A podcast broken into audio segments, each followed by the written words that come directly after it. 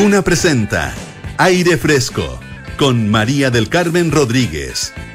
Auspicio de Principal, expertos en nuestro mundo para que tú te enfoques en el tuyo. Hotel Termas Chillán. Díaz Match de Renault.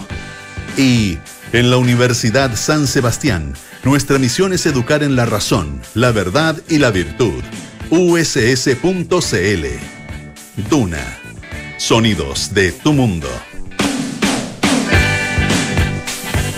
Están ustedes? Muy buenas tardes, bienvenidos a un nuevo capítulo de aire fresco en este día jueves 9 de febrero. Les recuerdo que nos pueden escuchar en el 89.7 aquí en Santiago, en el 104.1 en Valparaíso, en el 90.1 en Concepción y en el 99.7 en Puerto Montt también a través de eh, nuestra aplicación Radio Duna en duna.cl, también a través del canal 665 de BTR, si prefieren en formato podcast, duna.cl, Spotify, Apple Podcast y cualquiera de las plataformas que ustedes prefieran de podcast. Tenemos hartos temas entretenidos, interesantes, muy buena conversación. Como siempre aquí en Aire Fresco vamos a estar recordando las entrevistas que hizo Polo Ramírez durante este año. Primero vamos a escuchar la conversación que tuvo con Irene Padilla, ella es periodista y es autora de Cartas al Mal, la historia de Ambrosio O'Higgins, e Isabel Riquelme, los padres de Bernardo Higgins. Y em, bien interesante esa conversación donde eh, releva la figura materna de eh, Bernardo Higgins. Así que se las recomiendo completamente. Y después del corte vamos a estar escuchando a otro periodista, pero este es un periodista argentino. Él es autor del libro Mitos y Leyendas de los Mundiales. Se llama Alejandro Barsky y junto a Alberto Montt, el eh, ilustrador, escribió em, este libro em, eh, y conversó con Polo Ramírez en agosto del año pasado y tiene datos bien entretenidos y sabrosos. Pero vamos a partir el eh, programa de hoy. Ya nos queda poquito para el 14 de febrero, para los románticos. Quedan solo, solo cinco días. Y la India eh, está dando una batalla bien intensa contra la occidentalización de alguna manera de las tradiciones de su población. Em, lo que han decidido es que de, alguna manera eh, promovidos por el partido Baratilla Janata, que está encabezado por el primer ministro Narendra Modi, eh, se deje de, de alguna forma esta tradición tan de Occidente, que es la del Día del Amor, ¿cierto? Que se pueden regalar corazones, chocolates. Eh, los corazones me refiero a eh, cajitas de, con forma de corazón, porque ojalá no se regalen corazones. Podría ser un poco raro que a uno le llegara a regalar un corazón, así como un órgano palpitante. Puede ser un poquito mucho, yo creo, un poquito mucho. Bueno, pero mm, qué sé yo, ositos de peluche. Aquí igual no se usa tanto, tanto, ¿no? O yo soy un poco amarga, no sé. O yo no sé, bueno. Pero la gente igual sale a comer, eso sí. O sea, vayan a pedir una mesa, vayan a conseguir una mesa el día 14 de febrero. O sea, si ese es su plan, vaya reservando, ¿ah? porque puede que ya esté atrasado. Bueno, la cuestión es que en la India, como les decía, este, este partido que es más de la ala derecha, que, que es el partido gobernante, no le gusta nada este tipo de tradiciones tan occidentales, los Halloween, los días del amor y todas esas cosas. Entonces, han inventado una nueva festividad como para anular el día de San Valentín. ¿Y en qué consiste este, esta festividad? Es el día del abrazo a las vacas. Ustedes saben que las vacas son un animal sagrado en, em, la India y eh, como tal es que han instituido em, esta, esta nueva festividad que obviamente la sienten mucho más propia eh, porque, como les decía, para, para el mundo hindú, que es la religión mayoritaria en la India, es el animal sagrado. Eh, lo que buscan con esto es eh, aumentar la riqueza espiritual del pueblo y no solo como aumentar la riqueza, la felicidad individual, sino que también la colectiva. Así que ya saben, si van el 14 de febrero, ¿sí? ¿Tienen vacaciones en Delhi, por ejemplo? Lo que se usa ya no es llevar corazones de chocolate y cosas por el estilo. El abrazo a la vaca sagrada. Vamos a escuchar algo de música aquí en aire fresco. Es Lizzo con Juice.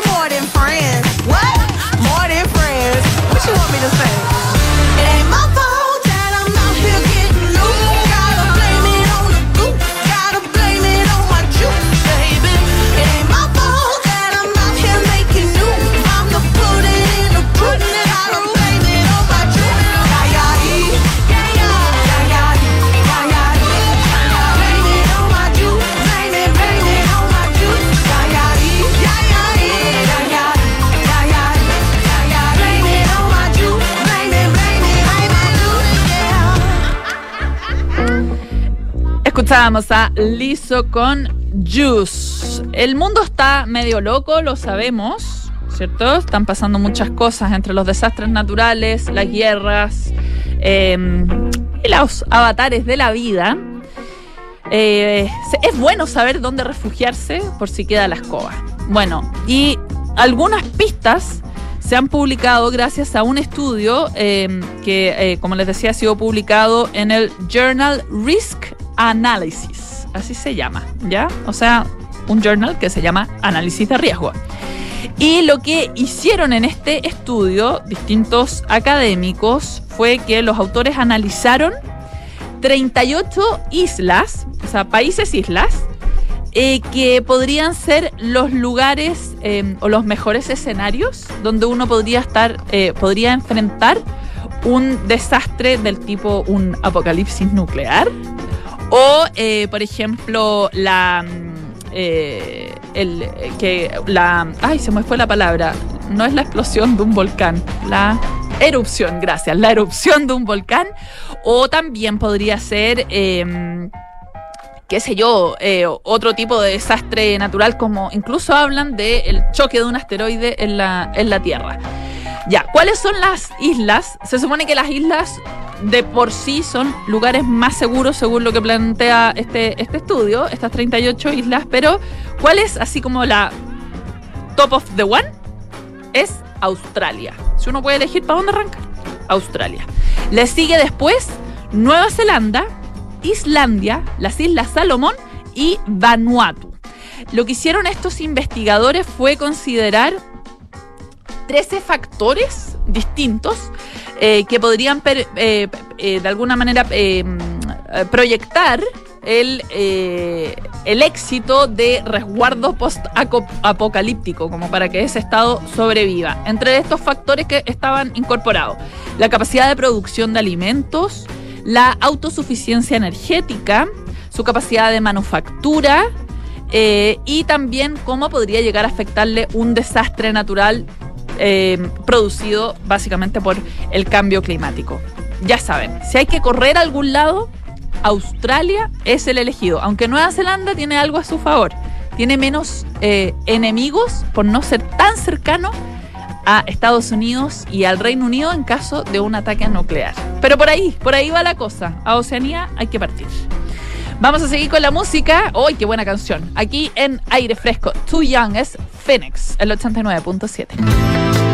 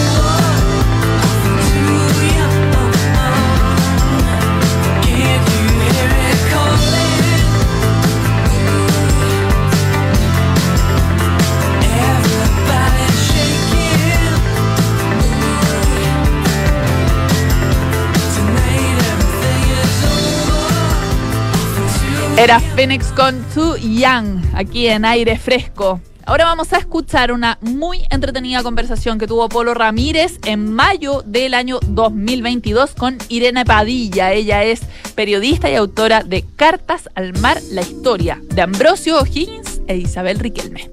Estamos con Irene Padilla, autora de Cartas al Mar, el secreto amor que cambió la historia de Chile. Irene, bienvenida, ¿cómo estás? Hoy, feliz. Gracias por, por la invitación. No, muchísimas gracias a ti. Eh, la verdad que es un libro eh, muy, es muy interesante, muy entretenido. Es una novela. Eh, pero claro, que uno como buena novela histórica está siempre haciéndose la pregunta de esto pasó o no pasó, cuánto hay aquí de, de, de, de, de realidad y cuánto de ficción, pero ya vamos a hablar de eso. Partamos por un poco el origen del libro. ¿ah? eh, ¿por, por qué te interesó este personaje? ¿A partir de qué pregunta ah, surge Cartas al Mar? Eh, principalmente, mira, partamos por mi época de colegial. Yo siempre fui muy interesada en el tema, en Bernardo Higgins. Me, me parece que es un héroe con muchos claros oscuros y que siempre se me hizo bastante interesante dentro del tema de la independencia. Me gusta mucho la historia desde Ujú. chica. Eh, leí el libro de Isaguirre O'Higgins y ahí por primera vez me di cuenta de esta relación entre, entre esta muchacha tan joven y, y Ambrosio que era más de 30 años mayor. Pasó el tiempo y dejé el periodismo por unos años. Me empecé a inscribir en talleres literarios, etcétera, y me gusta la novela histórica y de ahí decidí hacer una novela histórica. Al principio pensé en Ambrosio, ya, porque Ambrosio tiene una vida bien novelesca también, muy interesante. Pero la voz femenina de, de Isabel fue lo que me, me conquistó inmediatamente, como que fue muy rápido que, que lo agarré. Y dije, no, esta historia está demasiado buena porque hay muchos puntos de la vida de Isabel que la historiografía, yo siento que ella está un poco desaparecida la historiografía. La, la imagen de su hijo y también la figura gigante de Ambrosio la han dejado ahí como en medio, como la madre o la o la mujer, digamos, de alguien, pero no, no se ha escrito como una historia con la voz de ella. Y decidí hacerlo en primera voz, ya que, que también son importantes, o sea, que ella cuente su vida o esta historia de amor en sus propias palabras. Claro, está contada eh, en primera persona a partir de las cartas que ella le envía eh, a un amigo, ¿no es cierto? Eh, a un, eh, a un eh, oficial del ejército. ah, eh, y claro, ella le va contando esta historia que, de acuerdo con el libro, nunca antes había contado a nadie. Ah, era de alguna manera su, su, mayor, su mayor secreto. Cuéntanos de, de Isabel. ah, antes de ir a la Isabel de la novela, la Isabel Riquelme eh, que te inspiró a ti. Ah, cuéntanos un poco de ella. Bueno, esta es una muchacha que nace en la colonia, que vive tres periodos de, de Chile, del fin de la, de la colonia española, luego vuelve su hijo y se convierte en una mujer independentista, y finalmente en el exilio en Perú se da cuenta de que su patria se ha convertido en una república. ¿ya? Eso ya de partida es muy interesante. Es una mujer que nace en la frontera, ya con toda la mezcla de, culturas que se estaba viviendo ahí en Chillán, cerca de Biobío, etcétera. Y que lo otro que también me llamó la atención mucho es que ella, la, la verdadera, tuvo tres hijos. Tuvo a Bernardo, después se casa y enviuda, tiene a Rosita, y después vuelve a tener otra hija, que es la hija como escondida de Isabel. ¿ya? Entonces yo dije, en el fondo, eh, esta mujer, en esa época, el tema de también, las mujeres éramos dueñas de nuestros pensamientos y también de nuestro cuerpo. Encuentro que ella, de una hay una forma de rebeldía en esto, de decidir tener tres hijos, digamos, y con tres hombres distintos. Me imaginé una mujer muy apasionada. Entonces eso ya se me hizo muy interesante. Me llamó la atención también lo cauta que fue en política. Ella no fue influyente en Bernardo. De hecho, cuando Bernardo abdica, ella le dice a los hombres de Santiago que le van a decir, oye, por favor, influya en esto para que no lo haga. Ella no. O sea, si él se metió en esto y va a caer, tiene que asumir su derrota. Entonces, eso me tiene muchas características. Y después, cuando empiezo a investigar, me doy cuenta que fue prisionera de guerra, por ejemplo, de los españoles. Eso yo no me lo imaginé, estuvo meses como prisionera de guerra con el sufrimiento que eso significó para, para Bernardo. Esto fue en la época de la patria, de la primera época de la guerra. Entonces tenía un montón de datos, ¿eh? es legendaria ella. Claro, y es un personaje que, tal como tú decías, eh, de alguna manera ha pasado un poco eh, oculto, escondido. Eh, nos hemos fijado poco ah, en, en ella como, como personalidad, como personaje histórico. Y, y claro, claramente, a partir de lo que uno lee en el libro, tiene muchísimo que contar acerca y, muchísimo que opinar también acerca de todo lo que, lo que ella vio ah, em, después ya todo lo realizado por su hijo. Eh, pero hablemos un poco del, encuentro entre Ambrosio e Isabel, em, que está acá puesto como, como parte de la novela, no sé, o sea, es, está novelado. ah. Eh, ¿cómo, ¿Cómo fue ese encuentro? Eh, fue, fue un momento en que ella era todavía una niña, apenas una niña, ah, y él ya un hombre maduro, digamos. ah, Claro, que maduro, que llega ya a 40 Chillán ah, y la conoce. Claro, esa, eso fue mi, mi punto de vista. Ya, eh, la historiografía, e incluso algunas novelas históricas han planteado el abuso, violación, incluso algunas, eh, que la familia Riquelme ofreció a esta niña para que ojalá pudiera Ambrosio, lo- digamos, lo, lo conquistara y se casara con ella. Y yo me alejé de esas dos teorías y también pensando en por qué una muchacha de 18, 17 años se puede enamorar de un hombre más de 50, 56 más o menos. Entonces dije, pensé, esto tuvo que haber venido de antes. Y Ambrosio realmente anduvo mucho entre Los Ángeles y Santiago, o sea, pasaba mucho por la zona de Chillán. Y, y- y la, y el padre de, de Isabel, Simón, tenía la costumbre de recibir a, a personeros del rey en su casa. Entonces ahí dije, esto puede ser, puede ser que ella Era- lo haya conocido. era antes. verosímil. Era verosímil, verosímil claro. y, y obviamente que cuando tú conoces a un hombre cuando eres más chica, te puedes ah, imaginar e idealizarlo de alguna forma y que un reencuentro después pueda generar una, un amor, una pasión que, que pueda traer entre los dos una atracción ahí. Interesante. Estamos conversando con Irene Padilla, que es autora de Cartas al Mar, el secreto amor que cambió la historia de Chile, que cuenta justamente esta relación entre Isabel Riquelme y Ambrosio Higgins, eh, que era Higgins en ese en ese minuto, ¿no? Por lo que uno ve en el, en el y aprende acá, digamos, en el libro, eh, y, des- y con posterioridad eh, adopta el O'Higgins, ah, probablemente para darle un poco más de, de alcurnia, ¿no es cierto?, a su, a su apellido. Él es Higgins y, y firmó como Ambrosio Higgins hasta 1795. O sea, cuando él llega al momento de que tiene que asumir como virrey, la corona generalmente los virreyes ya tenía que tener títulos nobiliarios. O sea, ya no se aceptaba que fueran personas sin título. Y ahí hay todo un trabajo de Ambrosio por tratar de buscar el título nobiliario en Irlanda. ¿ya? Pero él era muy orgulloso de firmar como Higgins porque él era muy orgulloso de su trabajo. Es un hombre que se hizo a sí mismo completamente. O sea, él hacía informes de Chile, hacía mapas de Chile, iba a la corte del rey en España, iba a la corte del virrey en Perú. O sea, en el fondo se hizo conocido como el hombre que más sabía de Chile, que era obviamente la frontera y el lugar más conflictivo de, la corona en esa época. Entonces, ese es un punto, eh, era un hombre que hablaba griego, que hablaba también latín, que, o sea, que tenía eh, formas, costumbres muy, muy de, de corte. A mí me llama la atención, ponte tú, que la historiografía lo ve como un hombre tan tan como osco, como un ogro, y no, o sea, para tú, en el siglo XVIII, para tú poder destacarte en la corona, tenías que tener una forma de ser muy atractiva, entonces, yo creo que eso, todo eso también conjugó para que, para que Isabel se sintiera atraída por él. Claro, es capacidad de seducción que se puede eh, manifestar en, en distintos ámbitos, en distintos sentidos con distintas personas, en definitiva. Exacto, Ah. claro. Entre ellas con, entre esas personas, una, una jovencita ah, eh, que, que se enamora de acuerdo con, eh, con, eh, con tu versión, digamos, del, de- en este libro, y se enamora perdidamente y una pasión irresistible la que siente por, eh, por este hombre. Claro, y que termina bien trágico. O sea, ella, bueno, él, está la, la gran pregunta por qué no se casó con ella. Hay teorías de algunos que podría haber sido un matrimonio desigual. Eh, Isabel pertenecía a lo que podríamos decir la clase media de la época. Ya, si bien era descendiente de conquistadores, no tenía títulos nobiliarios, ni mucho dinero tampoco. Tenían haciendas, pero no, no tanto como otras familias chilenas que sí tenían mucho dinero. Eh, así que eso habría hecho un matrimonio desigual entre los dos. También está el hecho de que Ambrosio tenía 57 años y ya quizás no quería casarse simplemente. Pero aparece Bernardo y ahí es el gran, es el gran tema que queda este niño y que tienen que hacerse cargo ambos de alguna forma de él.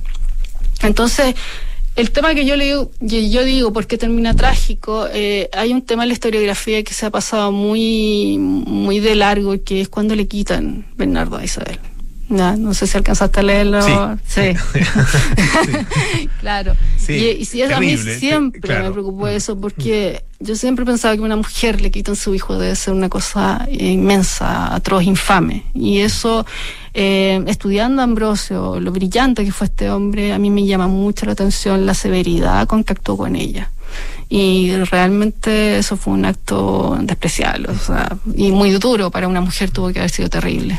Estos son personajes reales eh, de la historia que, que, que, his- his- y- que vivieron, digamos, tuvieron, hic- hicieron ciertas cosas. Eh, ¿Cómo, cómo eh, los vas trabajando tú en términos de la, mm, la- el, no sé cómo decirlo, el ficcionamiento o la transformación en ficción. Ah, eh, porque, porque finalmente hay, hay una, una, yo me imagino, una necesidad de, de respeto, por lo menos hacia al- a, la, a la esencia, a la médula y al corazón de cada uno de estos personajes. Eh, pero a partir de eso, claro, empieza a trabajar la imaginación eh, y hay elementos que son eh, eh, imaginados, que son eh, novelescos ah, eh, y que pueden haber sucedido de esta manera, pero pueden haber sucedido de tantas otras maneras. ¿Cómo, cómo vas trabajando eso y tomando esas opciones, esas decisiones? Claro, la historiografía lo que más te entrega es sobre, sobre Ambrosio, sobre O'Higgins, o sea, Bernardo, ¿no? Entonces, eh, esta creación de un Bernardo que está en decadencia, que se va a conver- que ella lo ve como un joven que luminoso que volvió de Londres y que el año 23 ya está convertido en un sujeto absorbido por el poder y totalmente decadente, es un hecho. O sea, si tú lees las cartas de O'Higgins, eh, lees todas las cartas de O'Higgins, ves su cambio de personalidad que es muy, muy llamativo.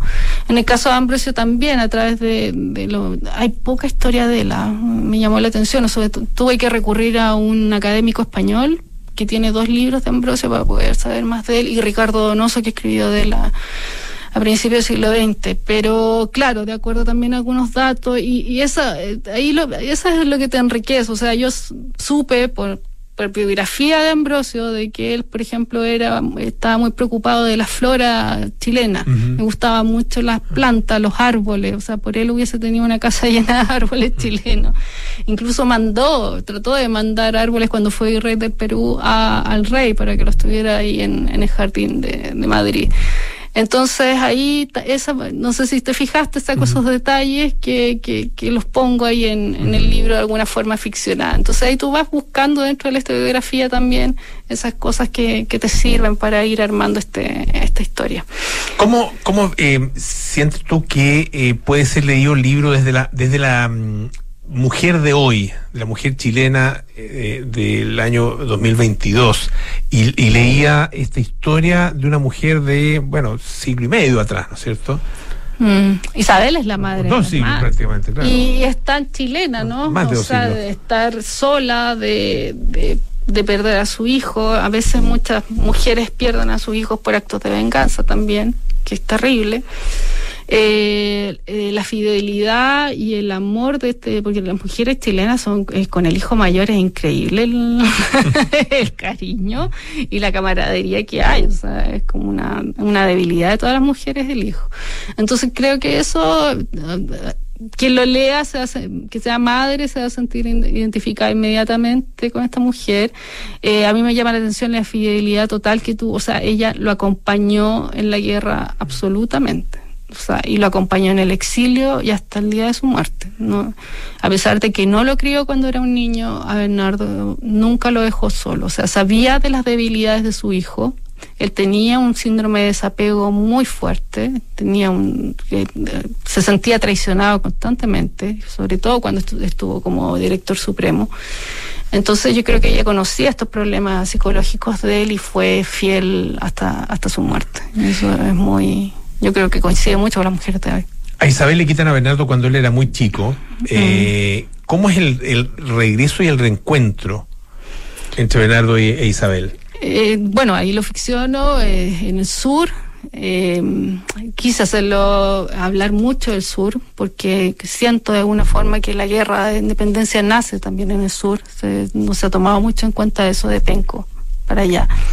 Y bueno, vuelve este muchacho que prácticamente convertido en un caballito inglés, ¿no? Eh, con una educación privilegiada, estuvo años en Inglaterra, pero de todas maneras él siempre llevó su apellido muy orgulloso, el apellido de su madre hasta el final, hasta cuando él tiene que, ir a, un juicio en, Lima para poder reclamar la, herencia de Ambrosio. Y es, el, la magia inmediata, por decirlo de alguna forma. ¿no? O sea, era como si nunca se hubiera, hubieran estado separados. Se recupera rápidamente el se tiempo recupera perdido. este lazo inmediatamente y se convierten en, en, una pareja de guerra después, en el fondo, sí, en, en, por la independencia. Así que lo traté de hacer bien el capítulo del regreso, también quise imaginarme un Bernardo sin charretera, sin, ¿me entiendes? Sin uniforme, un joven entre chileno, irlandés, etcétera, inglés, no sé, era una mezcla tan grande, pero con, muchos ideales, pero en ese tiempo él, también era muy cauto, no, no, no, no quería como que se, por, por, proteger a su familia también, era como muy preciso lo que se involucraba en política. El el, bueno, no vamos a hablar del, del final, ¿no es cierto? Porque eh, obviamente que, que, hay que hay que dejar algo para, para la gente que lo lea, eh, pero eh, esto, esto, eh, el último periodo eh, de, de, Bernardo, un periodo, claro, ya eh, en el exilio, ¿no es cierto?, alejado de todo, ¿eso también lo vivió Isabel o no, ella no alcanza a vivir es, ese, ese último periodo de, de, Bernardo y cuando ya, cuando ya está en Perú? No, sí, o sea, en la realidad, el, el, bueno, el libro llega hasta, hasta el momento en que ellos zarpan, más Ajá, o menos por ya. ahí, hasta Perú. Perfecto. Pero sí, él se va con toda su familia familia completa, con, con Demetrio, su hijo, con Isabel, con Rosita, y eh, el, el- el destino para Bernardo era Inglaterra, él quería volver allá. Eh, se quedan en Perú y al final la vida los lleva a la vida y al final se quedan definitivamente ahí. Eh, Isabel muere en 1839 y Bernardo me parece dos o tres años después, no, no la sobrevivió más y la salud de Bernardo se fue definitivamente para abajo. O sea, él estuvo muy enfermo en esa época, trató de otra vez participar en la guerra de independencia, pero no fue tomado en cuenta y ella lo cuidó. Definitivamente se dedicó a cuidar de su familia. Muy matriarca para todo. Absolutamente, bueno, y uno conoce, puede conocer eh, parte de, esta, de esta vida de un personaje, como decíamos, eh, que al, que no miramos eh, sin duda lo suficiente, y que, claro, probablemente por ser mujer, eh, pasó también un poco inadvertida, en, eh, o ha pasado inadvertida en, eh, en nuestra historia. Isabel Riquelme y este libro, Cartas al Mar, el secreto amor que cambió la historia de Chile. Irene Padilla, muchísimas gracias por estar esta tarde acá en Radio Duna. Muchísimas gracias por la invitación. Estábamos escuchando la conversación que tuvo Polo Ramírez con la periodista y autora de Cartas al Mar, la historia de Ambrosio O'Higgins e Isabel Riquelme, Irene Padilla. Vamos a hacer un corte aquí en aire fresco. Les cuento que invierte en el extranjero con Principal. Principal, expertos en nuestro mundo para que tú te enfoques en el tuyo. Y este verano vive junto a tu familia unas vacaciones inolvidables en el Hotel Termas Chillán. Anda a disfrutar de la naturaleza, el relajo y un servicio excepcional. Consulta por tu estadía en reservas o en www.termaschillán.cl. Hacemos un corte y volvemos con más aire fresco aquí en Radio Duma.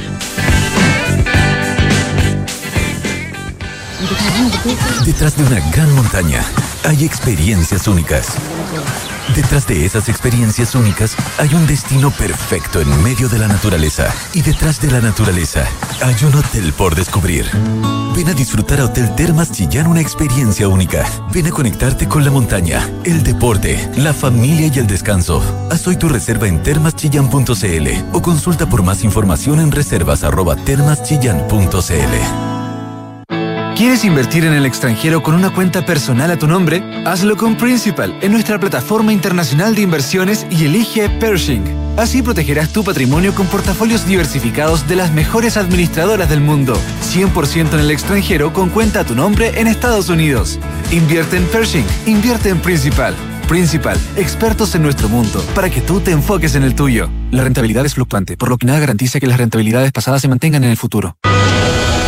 Universidad San Sebastián se enorgullece de anunciar su nueva alianza académica y científica con Winso. Juntos construirán uno de los centros veterinarios más grandes del país para la atención de animales domésticos, de fauna silvestre y rehabilitación de fauna nativa, donde se desarrollará docencia e investigación.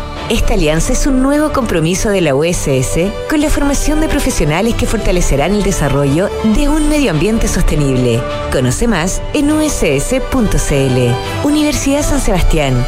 Vocación por la excelencia. Relájate. Respira hondo. Inhala y exhala. Cierra los ojos. Estás yendo a la playa. Ya sientes que te acercas a las mejores puestas de sol. Estás manejando un SUV único, diseño poderoso, equipamiento sobresaliente. Escuchas música relajante gracias a un nivel de conducción excepcional. Te sientes seguro en el camino gracias a su completo sistema de seguridad. ¿Te lo imaginas? Haz realidad tus sueños con Renault Arcana, la evolución del SUV. Un diseño único y sofisticado para disfrutarlo donde quiera que vayas. Cotiza tu nuevo Renault Arcana en Renault.cl. Derco Center.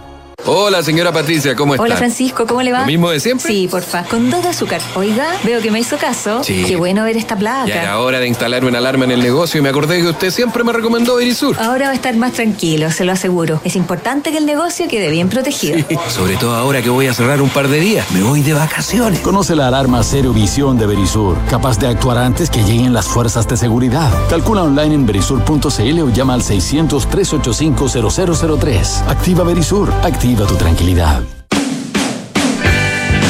Ya estamos de vuelta para más aire fresco aquí en el 89.7. La Universidad San Sebastián anuncia su nueva alianza científico-académica con el Centro de Estudios Científicos SEX, potenciando un polo de desarrollo científico en el sur del país. Universidad San Sebastián, vocación por la excelencia. No te pierdas los días match de Renault. Descubre grandes descuentos solo por este verano. Para más información, ingresa a Renault.cl o Derco Center. Vamos a seguir aquí en aire fresco recordando nuestros mejores momentos 2022. Vamos a recordar esta entrevista que tuvo Polo Ramírez en el 12 de agosto del año 2022 con el periodista argentino y también autor del libro Mitos y leyendas de los mundiales, Alejandro Barsky, sobre este libro que escribió junto a nuestro amigo Alberto Montt. Ah, Cuéntanos un poco, Alejandro, de, tu, de tu historia. Eh, a, Alberto lo hemos tenido varias veces con eh, sus- sus libros anteriores y, y ha sido en algún minuto casi amigo de la casa acá en Radio Duna. Eh, y, pero a, a- a ti obviamente te conocemos, te conocemos menos acá en, eh, en nuestro país. Cuéntanos un poco de ti. Sí, lógico, lógico. El- el- Alberto es el, el- el celebrity de los dos. Eh, Yo soy, bueno, Alejandro, me- eh, eh, el acento me, me condena, soy argentino. Eh, trabajo en, en la industria del fútbol con las comunicaciones hace ya 20 años. Trabajé casi 20 años con, en, en la FIFA. Eh, y ahora, bueno, como bien nombrabas ahí, estoy en, en FIFRO. Y bueno, somos, este, somos amigos con Alberto hace muchos años y, y- y siempre teníamos ganas de hacer algún, algún proyecto juntos eh, combinando un poco ¿no? las personalidades tan particulares que tenemos. Digamos, yo que soy un apasionado del fútbol y que prácticamente cuento mi vida en, en mundiales, y, y Alberto con, con su talento y su, y su curiosidad sobre el fútbol totalmente ajena a lo que tiene que ver con el conocimiento del juego. ¿no? Y ahí fue que, que se, se nos ocurrió armar algo que, que, que, bueno, hemos, hemos dado en llamar mitos y leyendas de, de los mundiales. Claro, mitos y leyendas eh, que nos, nos refieren, ¿no es cierto?, a eh, hechos de, de distinta de distinta significación, eh, algunos eh, muy muy eh, potentes, muy muy transformadores incluso en la historia del fútbol y otras pequeñas anécdotas que son las que las que le dan mucho sabor también a, a- esta a esta historia, aunque ya es larga, que ya es prácticamente centenaria, eh, y cómo cómo lo cómo fueron eh, realizando este libro, cómo fue el, eh, trabajo de investigación y de selección, además de todas estas de, todos estos episodios que ustedes relatan.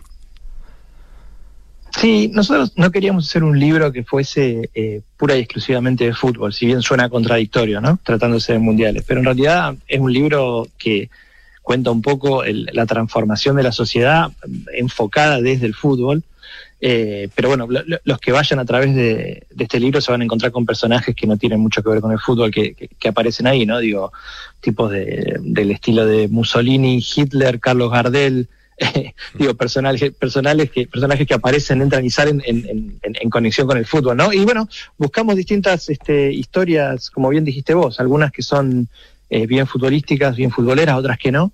Eh, hicimos una selección de un tiempo largo, digo, tuvimos varias charlas y, y reuniones al respecto porque, como bien dijiste, no queríamos que fuera un libro de fútbol, ¿no? Simplemente. Entonces eso llevó mucho, mucho trabajo y bueno, después ya llegó el, el- el talento de Alberto y, juntos hemos trabajado un poco los textos, pero no, no tiene mucha, mucha mística en realidad o mucho misterio por detrás. ¿Cómo, cómo es eh, en, tu, en tu experiencia el trabajo desde dentro en eh, la organización de un mundial? Eh, ¿En qué papel te tocó a ti en estos cinco mundiales en los que tuviste, con los que tuviste eh, relación trabajando ahí en, en la FIFA? Eh, bueno, es, es- es sumamente interesante, ¿no? Porque son estos eventos que, digo, un mundial de fútbol es, es centra la atención de, de prácticamente todo el planeta, ¿no? Entonces, estar en la organización de eso, en mi caso, me tocó generalmente en la parte de las comunicaciones de FIFA. Eh, los, por ejemplo, yo en el mundial de Rusia, el último, estuve a cargo de todo lo que era la, la estrategia digital. Entonces, no me permitía generar contenido y estar alrededor o rodeado de futbolistas en el detrás de escena, si se quiere, ¿no? Y eso me ha llevado en, en los cinco mundiales que hice entre 2002 y 2018, y bueno, y además hablar con gente que estuvo en los anteriores, a conocer un montón de historias que por ahí nunca fueron publicadas, ¿no? Que tienen que ver con el, con el detrás de escena, con, con ese, con lo que vos decías, lo que le da ese sabor especial al, al libro. Y eso es lo que tratamos de volcar en, en- en las páginas del libro. Eh, acá se recogen eh, eh, hechos y, y anécdotas de, de todos los mundiales, eh, pero hay algunos que son muy cercanos a nosotros, ¿no? Eh, como, como chilenos, en el caso nuestro, ustedes como, como argentinos. Eh, no sé si el- al- alcanzaste y qué edad tenías para el mundial del 78, por ejemplo, allá en, eh, en Argentina. Si es que lo alcanzaste a ver eh, en vivo, en directo.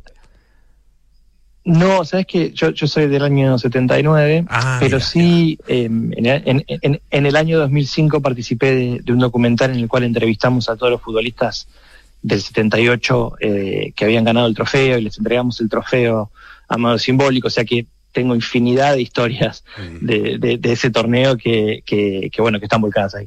Claro, y su- un torneo súper marcado además por la contingencia en ese, en ese caso, por, por la, la situación política que vivía el país en ese entonces. Exacto, exacto, ¿no? Digo, con, la, con la dictadura que, que- que estaba en Argentina en ese momento, eh, y no es ajena, digo, en el libro está, está mencionado, eh, así como te decía antes, ¿no? También la, la influencia de, de tipos como Mussolini o, o- o Hitler en los primeros mundiales que utilizaban los torneos de, de fútbol para, para posicionar el fascismo, eh, cosa que nosotros este, contamos eh, de nuevo, siempre desde la visión y, y- y el humor, eh, si se le puede poner humor a ese tema, eh, con, con el talento de Alberto. Estamos conversando con Alejandro Varsky, periodista, autor, junto con Alberto Montt, de Mitos y Leyendas de los Mundiales. Eh, es- estos, estos hechos y estas anécdotas eh, están eh, seleccionadas para mostrar, tal como tú nos decías, ¿no es cierto?, una, un- una mm, eh, por una parte, una cierta idiosincrasia, eh, también un- el momento eh, histórico, pero tiene mucho, obviamente, de elementos futbolísticos. ¿Cómo, cómo, ¿Cómo entraron en esa materia, en la materia netamente futbolística? Sí, bueno, hay, hay un montón de, estadísticas. Tratamos de buscar estadísticas de las más llamativas, ¿no? Digamos, estadísticas que nos permitan también eh, agregarle humor desde la parte gráfica.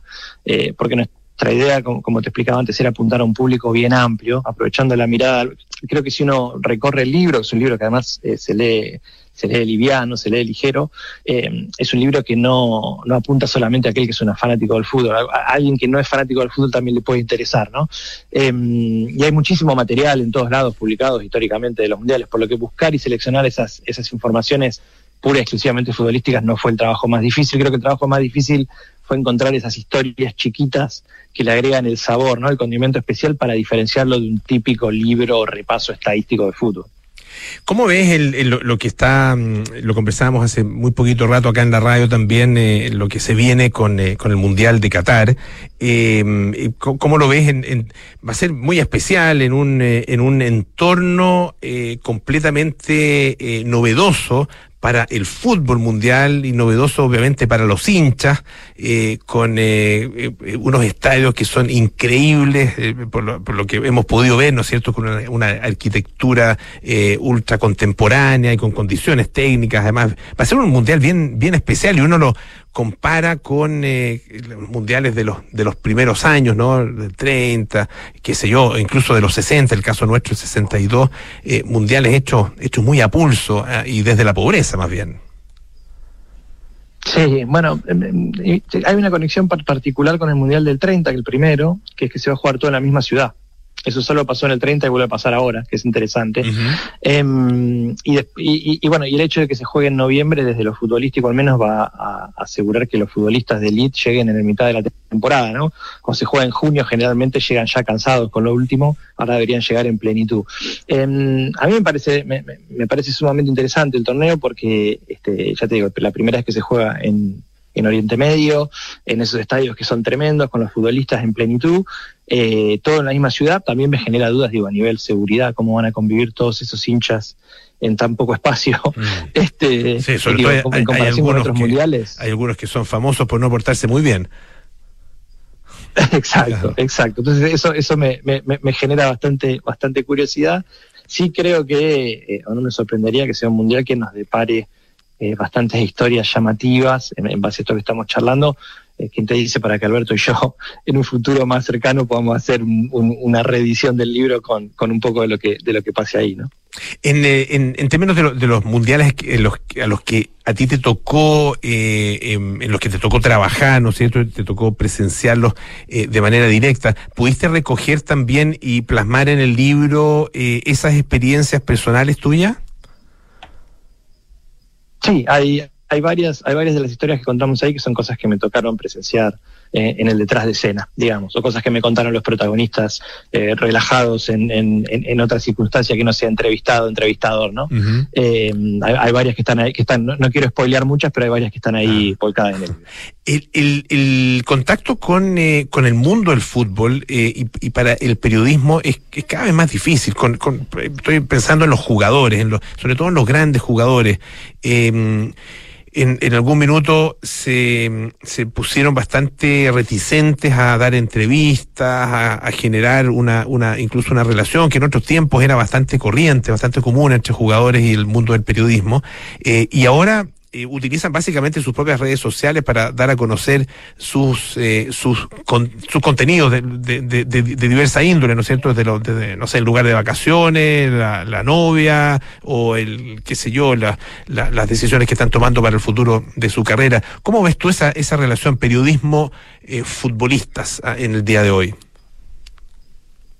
Y es muy interesante, como bien marcás, porque hoy los futbolistas son marcas, ¿no? En sí mismos. No necesitan de, lo, de los medios tradicionales para hablar con la gente, ellos se pueden comunicar directamente, generan su propio contenido, a veces generan mayores audiencias que los medios tradicionales eh, y lo pueden explotar comercialmente. Entonces eso redefine todo el mapa de la comunicación, ¿no? Los últimos años han sido un, una prueba, prueba evidente de, de, de eso. Pero bueno, eh, eso también en el libro, por ejemplo, creo que una de las cosas que a mí más me, me divierten es ver eso mismo que vos mencionás, ¿no? La diferencia de los futbolistas y la relación con los distintos actores del sistema eh, en, los primeros mundiales y ahora. Eh, no sé, en el Mundial del 30, el capitán de Argentina en el momento, eso está en el libro, eh, pide permiso y se va se pierde un partido del mundial porque se va a rendir un examen de la universidad en Buenos Aires y vuelve. Eh, cosa, cosa, o, o, hay otro mundial en el cual un arquero se compromete a relatar, porque era periodista, se compromete a relatar el partido para una radio eh, y pide permiso para no jugar, y no juega el partido y lo relata, ¿no? Para una radio en Cuba. Entonces, digo, estas historias que hoy en este fútbol súper, hiper, mega profesional, de futbolistas en los que son marcas en sí mismos y, y, y ya prácticamente no hablan con la prensa, está muy, creo que está bastante bien plasmado y de manera bien divertida. Y es, es el atractivo para, porque se ha, se ha hablado, por ejemplo, hacer esa superliga, ¿no? En, entre los grandes, que, que hay muchos partidos, a los jóvenes porque están centrados e interesados desde las semifinales o los octavos de la Champions, eh, a los partidos finales de los mundiales de fútbol, etcétera, ah, eh, y la llegada al nuevo público. Hay un, hay un hecho duro, incontrastable, que es que hay una saturación del calendario. El próximo mundial, luego de este, va a tener 48 equipos en vez de 32. El calendario está, está claramente saturado acá. Y también es cierto que las generaciones más jóvenes de hoy tienen miento, como 42 años, o miraba altos en la tele a la tarde, o no había mucho más, ¿no? Hoy en día con, con no sé, digo, la- el fútbol, con, con lo que vos quieras, ¿no? Entonces hay tanta, tanta oferta de tiene que amoldar la atención de generaciones más jóvenes, eso es, es inevitable. El fútbol por ahora no ha cambiado tanto, es una industria bastante, bueno, imagino que va a tener que empezar a generar ciertos cambios por 5 o 10 años. Claro, y, y probablemente Es mi esto, opinión, ¿eh? esto, esto de para, para el mundial, claro, obviamente que de una manera agranda la fiesta y por lo tanto agranda la torta, ¿no?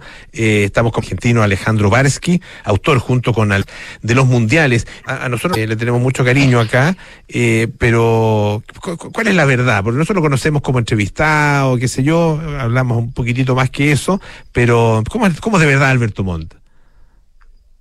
Ah, Alberto es, es, es, es adorable, pero como, como todo artista, este, tiene un, un costado de genio este, y un costado de, de, de- de desorganización, si se quiere, ¿no?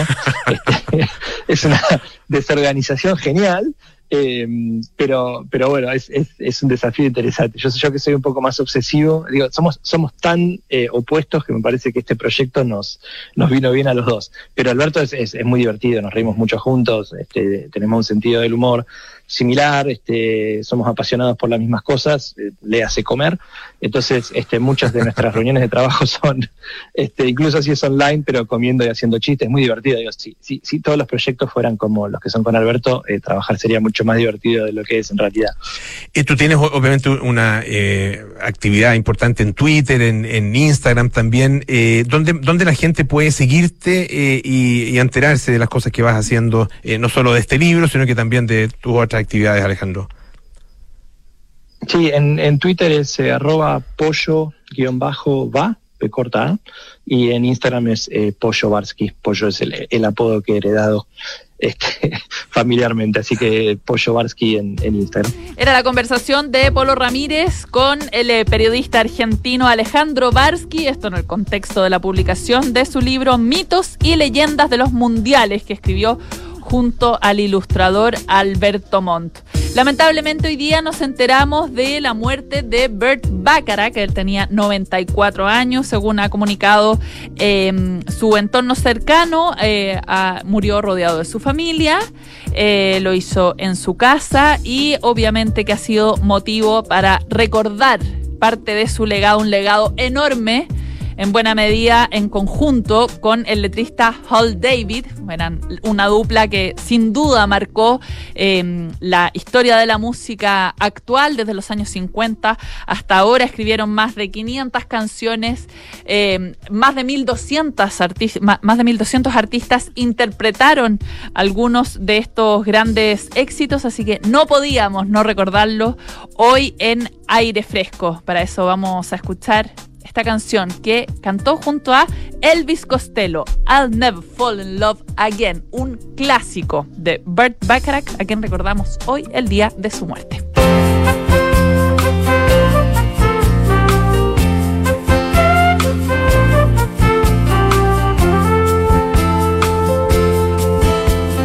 What do you get when you fall in love? To burst your bubble. That's what you get for all your trouble. I never fall in love again. I never fall in love again.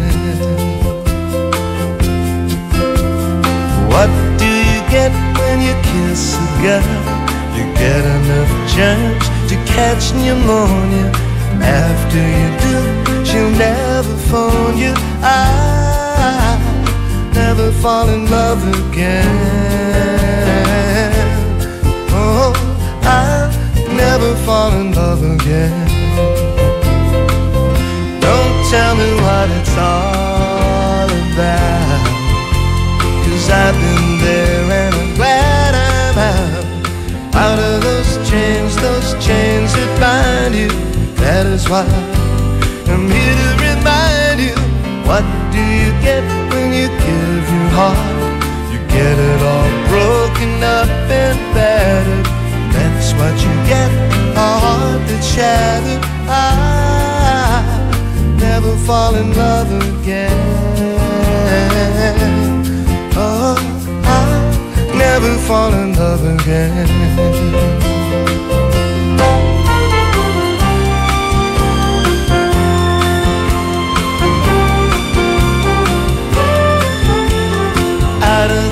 Those chains that bind you. That is why I'm here to remind you what do you get when you fall in love? You only get lies and pain and sorrow. So for at least until tomorrow, I never fall in love again. I never fall in love again.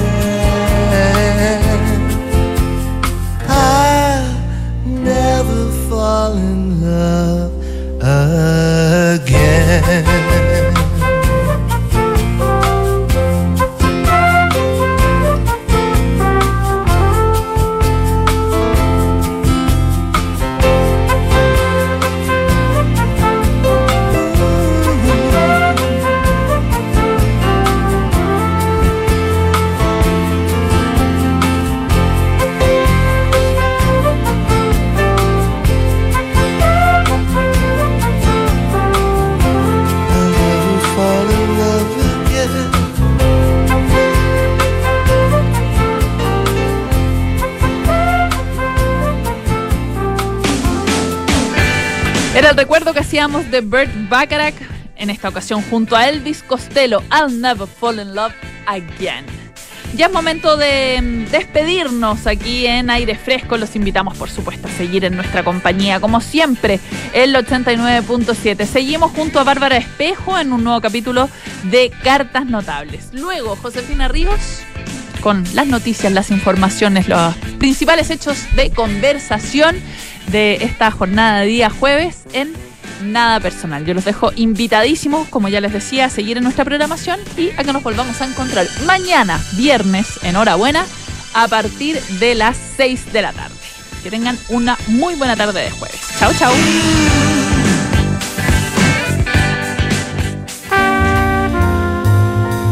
1750